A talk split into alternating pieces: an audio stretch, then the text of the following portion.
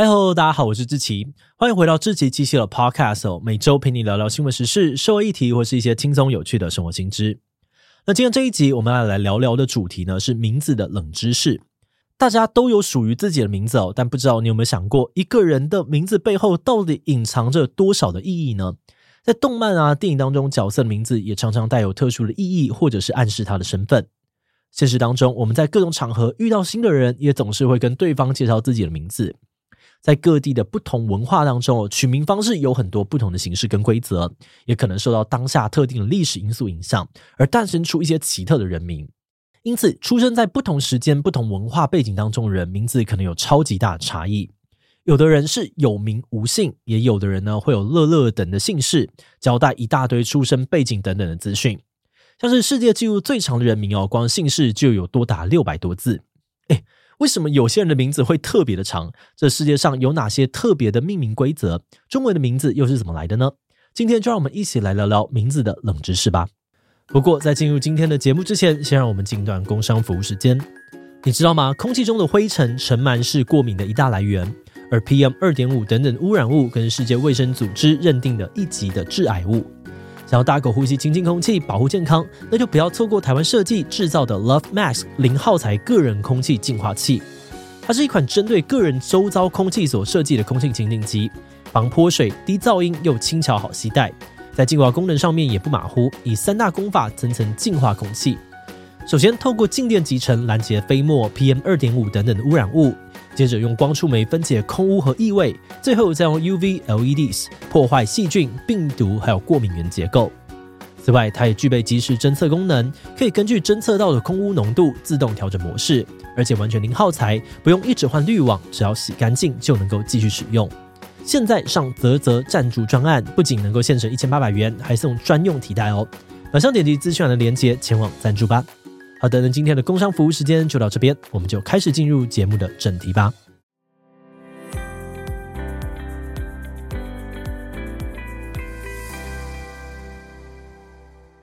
根据金氏世界纪录官网哦，拥有全世界最长名字的人是一位一九一四年出生于德国的犹太人。这位老兄的名字，呃，因为太长了，我真的念不出来。那在这边呢，我们就简称他叫做休伯特好了。休伯特的名字呢，一共有七百四十七个字母，光是姓氏就有六百六十六个字。根据早期的报纸采访哦，休伯特说他的家族原本是没有姓氏的，因为早期住在德国的犹太人普遍都没有固定的家族姓氏，只会取名字，然后在后面加上谁谁谁的女儿啊，或者是谁谁谁的儿子这样子的称呼。直到十八、十九世纪，当时的统治者命令犹太人要取德意志的姓氏。因此，他的曾祖父呢，就用德语替自己取了一个宇宙无敌长的姓。而根据维基百科的翻译，这一长串的姓氏背后有段超级煞气的意涵，内容大概是这样：这个住在石屋的沙狼者，祖先是认真的牧羊人。早在人类出现的前一百二十万年前，祖先就造了太空船，在宇宙寻找可居住的行星，并建立智慧人类种族。大家在那里安居乐业，不担心外来的攻击。嗯，如果你听不懂我在说什么，也很正常哦，因为我也不太确定自己在念什么，这根本就是科幻短片了吧？总之呢，在不同历史啊文化背景之下的取名方式真的是五花八门。有学者们就根据了一些共同点，把各种命名规则做出了分类，据说可以细分出十几种这么多。不过因为这集篇幅的关系哦，我们接下来呢会简单介绍几种算是比较主流常见的取名逻辑。首先就是刚刚说到的有名无姓的状况。其实，在不少文化当中呢，都没有取姓氏的习惯，大家通常都只有个人的名字而已。除了生活在德国一带的犹太人，还有像是在阿富汗啊、印尼、印度、缅甸等等许多民族都是没有姓氏的。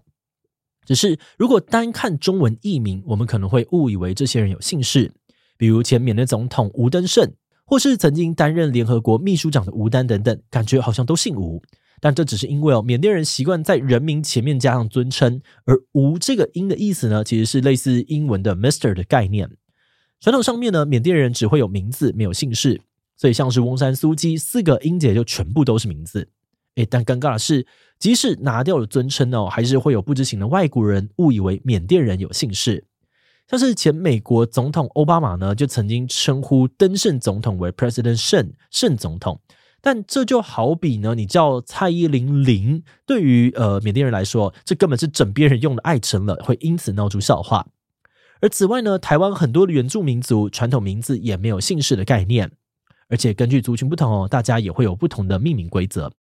比如说达悟族人的取名方式，就是他们没有固定的名字，人的一生当中名字会改变好几次。诶，但这当然呢，不是说他们会一天到晚毫无逻辑的改名字，早上叫这个，晚上叫那个。没有固定名字的意思呢，是他们会遵循特定的规则，在人生的几个重要阶段，随着身份的转变而改变自己的名字。以台湾达悟族人的传统取名方式来说，他们出生的时候会先有一个名字，而在长大之后，随着第一个孩子出生，自己成为父母的时候会改一次名字，接着当他们变成爷爷奶奶的时候，又会再改一次。举例来说，知名的达悟族作家夏曼兰布安，他出生时的名字呢叫做西切格瓦。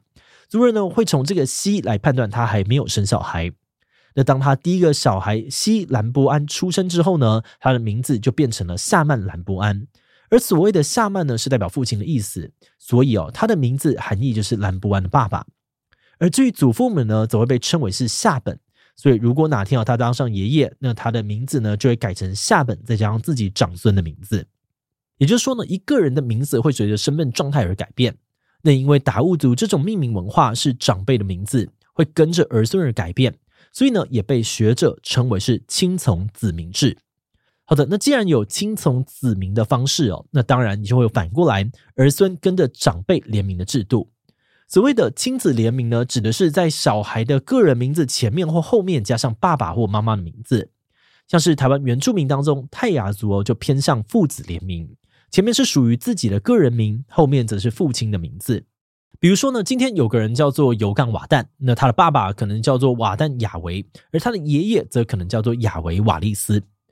此外呢，阿美族的传统文化当中呢，也是采取亲子联名，但比较不一样的是，阿美族人呢通常是跟妈妈联名。嗯，那除了台湾原住民哦，其实很多的北欧国家呢也有所谓的亲子联名文化，像是冰岛啊、瑞典就有父子联名的习俗。但不同的是，他们还会再配上一些固定词汇，比如呢，有个叫做约恩·彼得森的人哦，那他的爸爸呢就会叫彼得，而那个森呢则代表儿子。那如果是女儿哦，则会是爸爸的名字，再加上多提尔，也就是类似英文 son 跟 daughter 的发音。那有分析指出哦，在古代社会呢，这种联名形式会有助于同村啊或是同族的人知道某个人是谁的孩子，方便大家去判断这些人彼此之间的关系。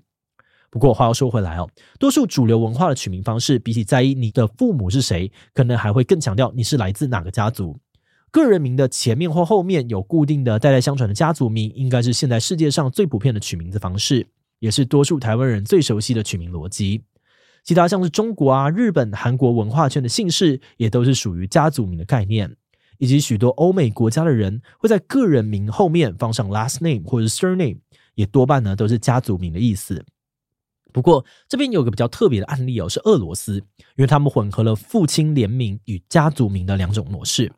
举例来说呢，俄罗斯总统普丁哦，他的中间名弗拉迪米罗维奇，就是来自于他的父亲弗拉迪米罗，而后面的维奇呢，是表示这个孩子的意思。至于普丁，则是他们的家族名。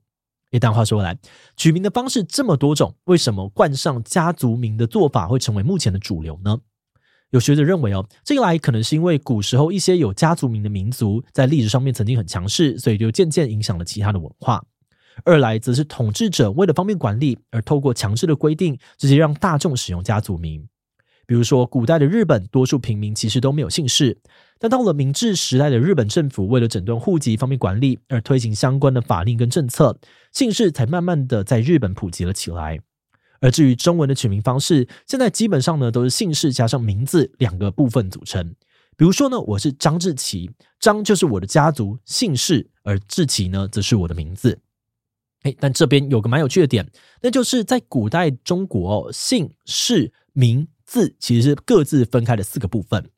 举例来说呢，孔子其实是姓子，孔是他的氏，名丘，字仲尼。而根据历史记载呢，姓的起源于先秦时代的母系社会。从“女家生”这个文字也可以看出这样子的意义。所以像是姬啊、尧、姜、嬴这些古老的姓呢，也都是女字旁。而随着后来转入父系社会，在人口大量的繁衍之下，部族的数量也变多，各个部族也为了互相区别，开始给自己族的人取代号，也就是所谓的氏。不过当时呢，只有贵族会分封氏哦，平民没有。直到汉朝，封建制度瓦解，氏变得不再是贵族的专利，姓跟氏的区别也渐渐的消失，大量平民也开始拥有姓氏了。那说到人们的姓氏由来呢，也非常多样，比如像是韩、赵、魏是战国时的国名。丘是来自于地名，陶则是来自于古代职业等等。另外就是名跟字的差别。简单来说，在古代观念当中，因为名是父母取的，只有长辈啊亲人可以直接叫，所以人们会在成年的时候取一个本名之外的外号，也就是字，给平辈、晚辈还有外人来称呼。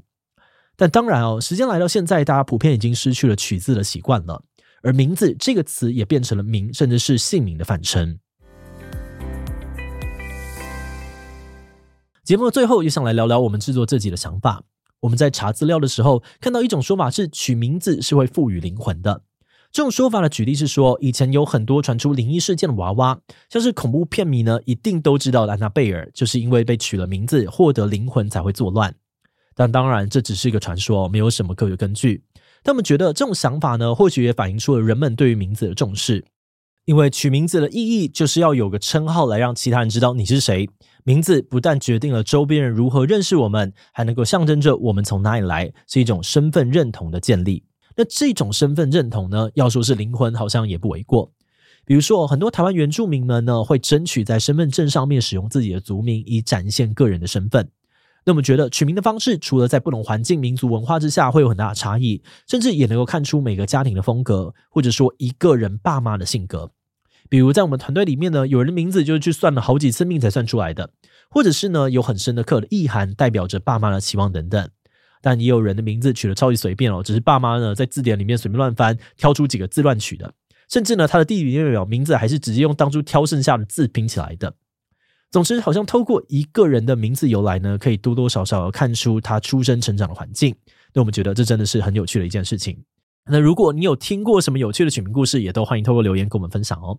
好的，那么今天关于名字冷知识的介绍就先到这边。如果你喜欢我们的内容，欢迎按下最终订阅。如果是对于这集名字冷知识的内容，对我们的 Podcast 节目或是我个人有任何的疑问跟回馈，也都非常的欢迎你在 Apple Podcast 的下午星留言哦。那今天的节目就到这边告段落，我们就下集再见喽。Hello，在节目结束之前，有个消息想要告诉大家，我们的访谈节目要搬家喽。为了让喜欢访谈的观众可以更容易的找到想看的内容，以后我们会把 Podcast 访谈节目集中搬家到一个新的频道去。这个新频道就叫做“强者我朋友志祺七七访谈 Podcast”。在这里会看到我们访谈来自各界的强者。欢迎喜欢访谈节目的你，赶快点击资讯的链接抢先订阅起来。好的，那今天的节目就到这边，我们就下次再见喽。